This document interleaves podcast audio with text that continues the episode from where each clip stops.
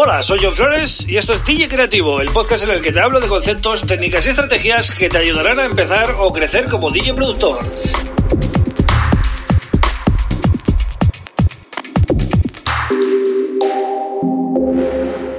Hola, bienvenido, bienvenida a DJ Creativo. Mi nombre es John Flores y este es el episodio número 80 del podcast. Ya estamos a 20 de eh, llegar al número 100, ¿vale? Así que eh, bueno, si has estado aquí desde el principio, pues espero que hayas disfrutado tanto como yo de toda esta trayectoria.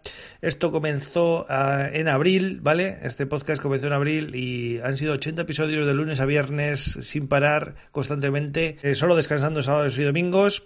Y bueno, he hablado de muchos temas relacionados con el mundo del DJ productor. Bien, hoy voy a hablar de algo que tiene que ver con los dos mundos y sería básicamente cuántos tickets eres capaz de vender como artista. Ahora vamos a hablar de esto, ¿vale? Voy a mm, desarrollarlo un poquito para que veáis por dónde quiero ir, ¿vale? Pero antes, como siempre, pues eh, te recomiendo que visites mi página web johnflores.pro y te eh, suscribas al newsletter semanal, ¿vale? Que voy a mandar eh, el fin de semana para que recibas pues una información extra, ¿vale? Que solo mando a la gente que estáis ahí en ese grupito. Y bueno, espero que te esté gustando el podcast y también te suscribas, como no, en cualquiera de los eh, de las plataformas, ¿vale? Eh, Apple Podcast, Google Podcast, Spotify, eh, Evox o en YouTube también, ¿vale? Que están ya todos los episodios desde la semana pasada. Los episodios ya se van emitiendo cada día según los voy haciendo, ¿vale? Eh, escuchadlo donde queráis y, importante, suscribiros en alguno de, los, eh, de las plataformas para no perderos los nuevos episodios que subo, mm, como os digo, cada día por la noche, ¿vale? No hay una hora concreta, a veces a las nueve y media, otras veces a las diez. Eh, es un poco cuando me pillo, ¿no? Pero es, es, la gracia del podcast, que es un poco eh, libre, ¿no? En ese sentido. Bien, vamos ya con el tema. ¿Cuántos tickets eres capaz de vender como artista? Esto es vital, esto es a lo que se reduce todo el trabajo que hacemos. ¿Vale? Nosotros podemos ser muy buenos como DJs, podemos ser muy buenos como productores, pero cuando llega la hora de enfrentarnos al mercado, al final el promotor lo único que mira es cuántos tickets es capaz de vender este artista, este DJ productor. ¿Cuántos tickets va a vender? Yo tengo una sala en la que necesito meter 500 personas. ¿Cuántos tickets me puede vender este artista? Ah, no, 50. Eh, no me sirve pues es un artista que tiene mucho tirón y te puede meter 400 personas. Pues entonces sí me sirve. O tengo una sala que es para 1500 personas. Entonces necesitamos o varios artistas que metan 400, 500 personas cada uno, o necesitamos eh, un cabeza de cartel muy importante para eh, vender todo en anticipada, eh, para asegurar un poco más el tiro.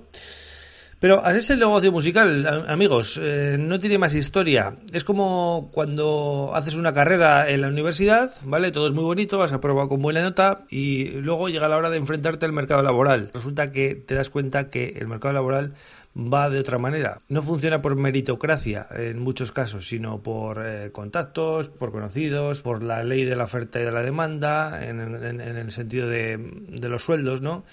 Etcétera, etcétera, etcétera, ¿vale? Nadie tiene asegurado nada. Y, en nuestro mundillo es un poco igual, ¿vale? Por eso os decía que puede ser muy buen DJ o muy buen productor, pero lógicamente eso no implica que vendas tickets.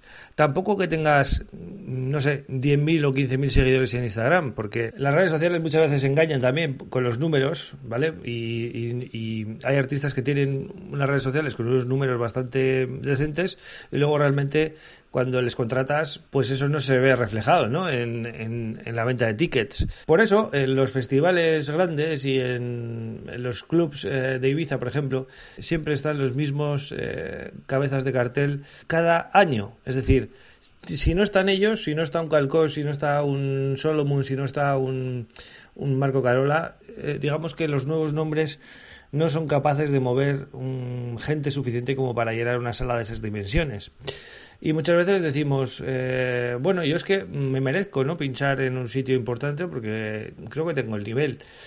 Pues puede ser que tengas el nivel, pero te hace falta mucho más que eso. Es decir, eh, hace unos cuantos episodios eh, hice un episodio ¿no? de, de analiza tus fortalezas y tus debilidades como artista y en ese episodio yo creo que es clave escucharlo por favor porque hablo de estas cosas, ¿no? Hablo de lo que necesitas como artista, las cuatro cosas eh, fundamentales que necesitas como artista. Aparte de pinchar y producir, hay otras dos cosas más, pero no te lo voy a decir. Eh, te invito a que escuches el podcast y así sales de dudas los fans de verdad, o digamos, el mover gente de verdad se consigue con muchos años ahí arriba, ¿no? Por eso eh, los cabezas de cartel siguen siendo necesarios y aunque nos aburra un poco a veces ver siempre los mismos nombres una y otra vez en todos los carteles, eh, es muy difícil vender tickets.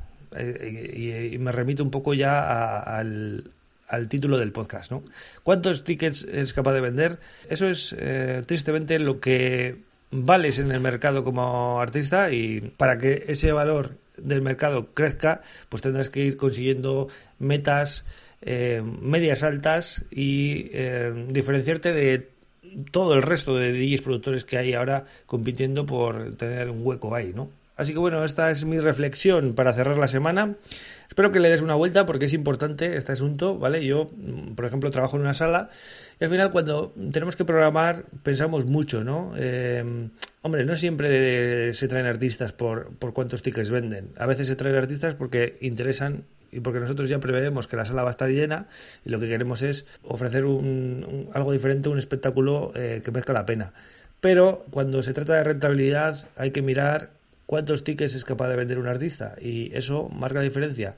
Eh, más que ninguna otra cosa, ¿vale? Así que mm, nada más, eh, espero que os haya gustado eh, los podcasts de esta semana, ¿vale? Echarle un vistazo, que hay cinco nuevos podcasts y has tenido poco tiempo estos días y no te ha dado tiempo a escuchar, pues ahí los tienes en cualquiera de las plataformas.